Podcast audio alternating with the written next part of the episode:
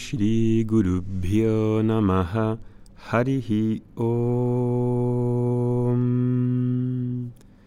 Namaste, bienvenidos a este episodio número 5. Recordad que podéis dejar vuestros comentarios en el grupo de Facebook Vedanta Academy Vedanta en español.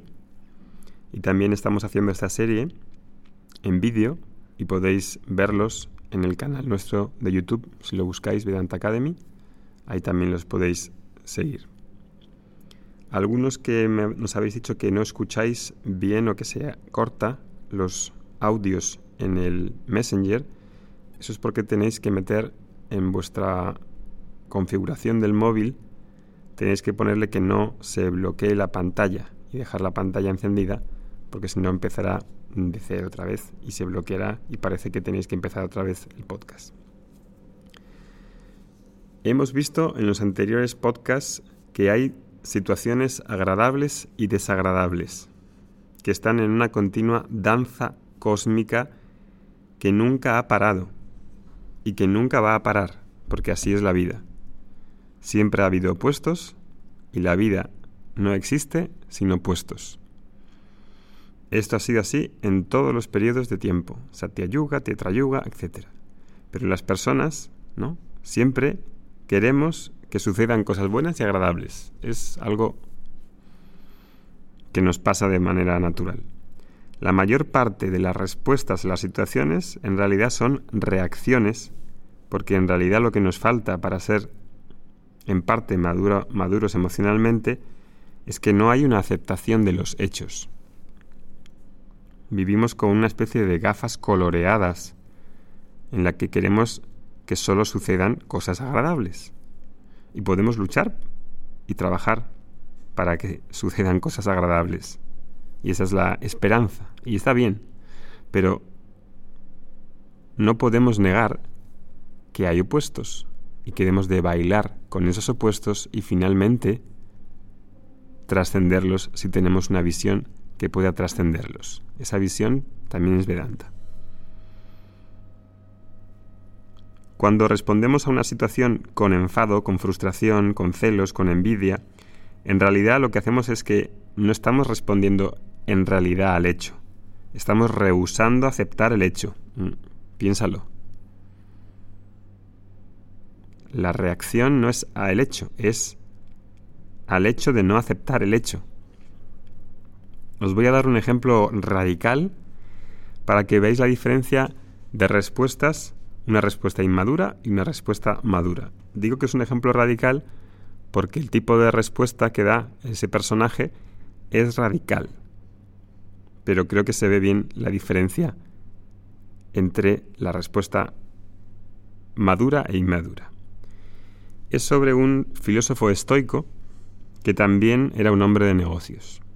El filósofo estaba esperando a que, a que llegase un barco comercial del que él era propietario y que además traía, aparte de las mercancías, traía a su hija y a su mujer. Un día le llamaron a la puerta y se encontró con un mensajero que llegó sin aliento y le anunció, Señor, su barco se ha hundido. ¿Qué? Su barco se ha hundido. ¿Y qué? Primera respuesta. Señor, ha perdido toda su riqueza. ¿Qué? Usted ahora no tiene nada.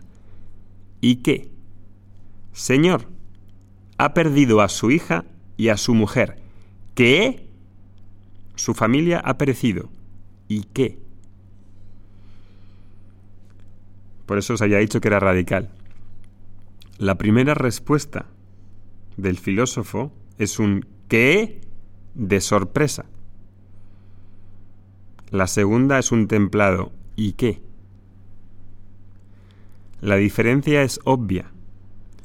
Cuando el filósofo dijo este ¿qué?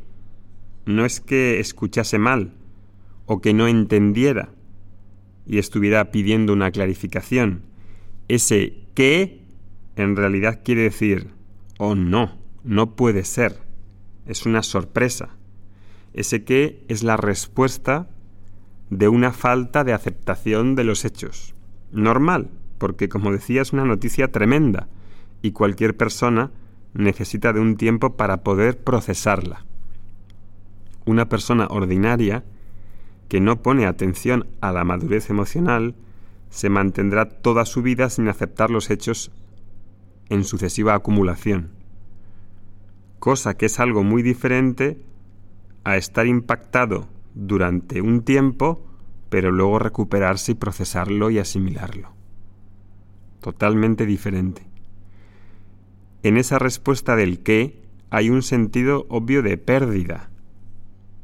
Uno se ve de repente sin su riqueza, sin su familia. Y lo primero que, que surge pues es un sentimiento de pena, de tristeza, lo cual es totalmente normal, natural y comprensivo. Comprensible. Y uno se imagina, ¿no? Se imagina cosas. Uno tiene que empezar de nuevo, no hay certidumbre si poder remontar, me quedo sin familia. El shock es evidente.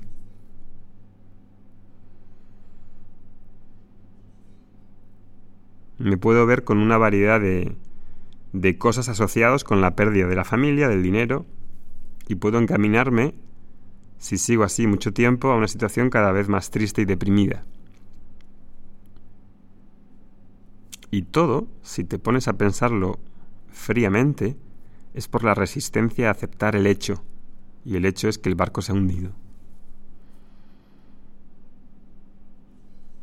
Este filósofo que dijo que, como cualquier otra persona, pero como una persona pensante, por eso es un filósofo, y parece, siendo una historia real, que una persona madura, las dos, una persona pensante y madura, su siguiente respuesta, la distancia entre esa respuesta y el y qué, que indican. Ese y qué es la respuesta de una persona que ha aceptado el hecho. La vida continúa. No es que el filósofo fuese insensible, es que es capaz de aceptar el hecho en tiempo récord, tiempo que a los demás nos llevaría más. Pero la cuestión es si podemos seguir con nuestra vida y en qué tiempo nos recuperamos y reajustamos. Y aquí podría hablaros largo y tendido de mi experiencia con el cáncer de mi hijo pequeño, que es de las cosas más desagradables que a uno le pueda suceder, que a unos padres le pueda suceder. Al mismo tiempo, si uno tiene algo de templanza, es que puede ver que es, esto es una gran iniciación para saber transitar todo este tema que estoy hablando sobre la madurez emocional y la aceptación o la resistencia a los acontecimientos. Es infantil no aceptar un hecho. Es infantil no aceptar un hecho, porque el hecho es un hecho, lo aceptes o no.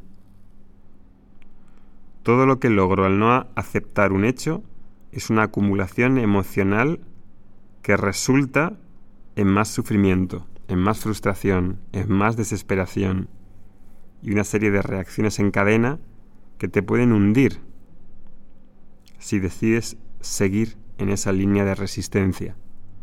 O no, depende de qué sentido quieras darle a tu vida. Muchos años pueden pasar y puede ser que el hecho todavía no haya sido aceptado. Hay una gran distancia entre ese qué y el y qué. La vida continúa. Puede llevarme 20 años o 50 años o incluso que incluso puede ser que no sucediese, que no lo acepte en esta vida. Para este filósofo estoico tomó apenas unos instantes. Pudo asimilar en segundos el hecho de que las cosas pueden salir mal y aceptar el hecho. Y eso es algo que tenemos que tener presente. Las cosas pueden salir bien, tal como habíamos pensado, pueden salir mejor de lo que habíamos pensado, pueden salir menos, con, mm, con menor éxito del que habíamos pensado, o pueden salir opuestas, es decir, pueden salir completamente diferente de lo que habíamos pensado. Y eso es ser una persona real. Prepararse para esas cuatro respuestas es ser una persona real.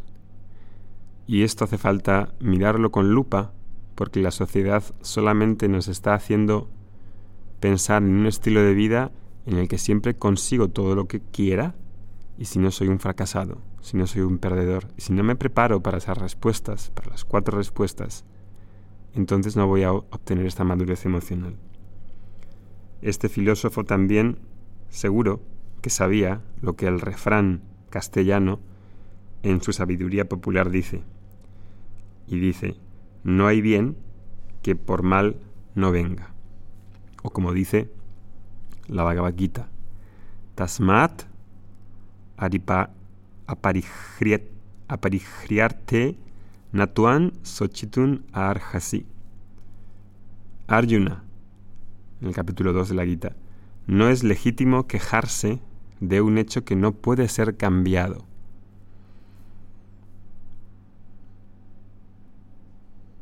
No puedes quejarte de un hecho que no puede ser cambiado. Eso es lo que le dice Krishna a Arjuna en ese capítulo 2, 27. Así que actúa desde ahí. Le va a decir, levántate y lucha.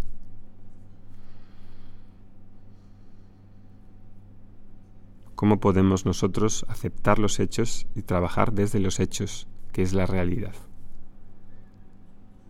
Eso implica madurez emocional y hay mucho por ganar. Om Shanti Shanti Shanti Harihi Om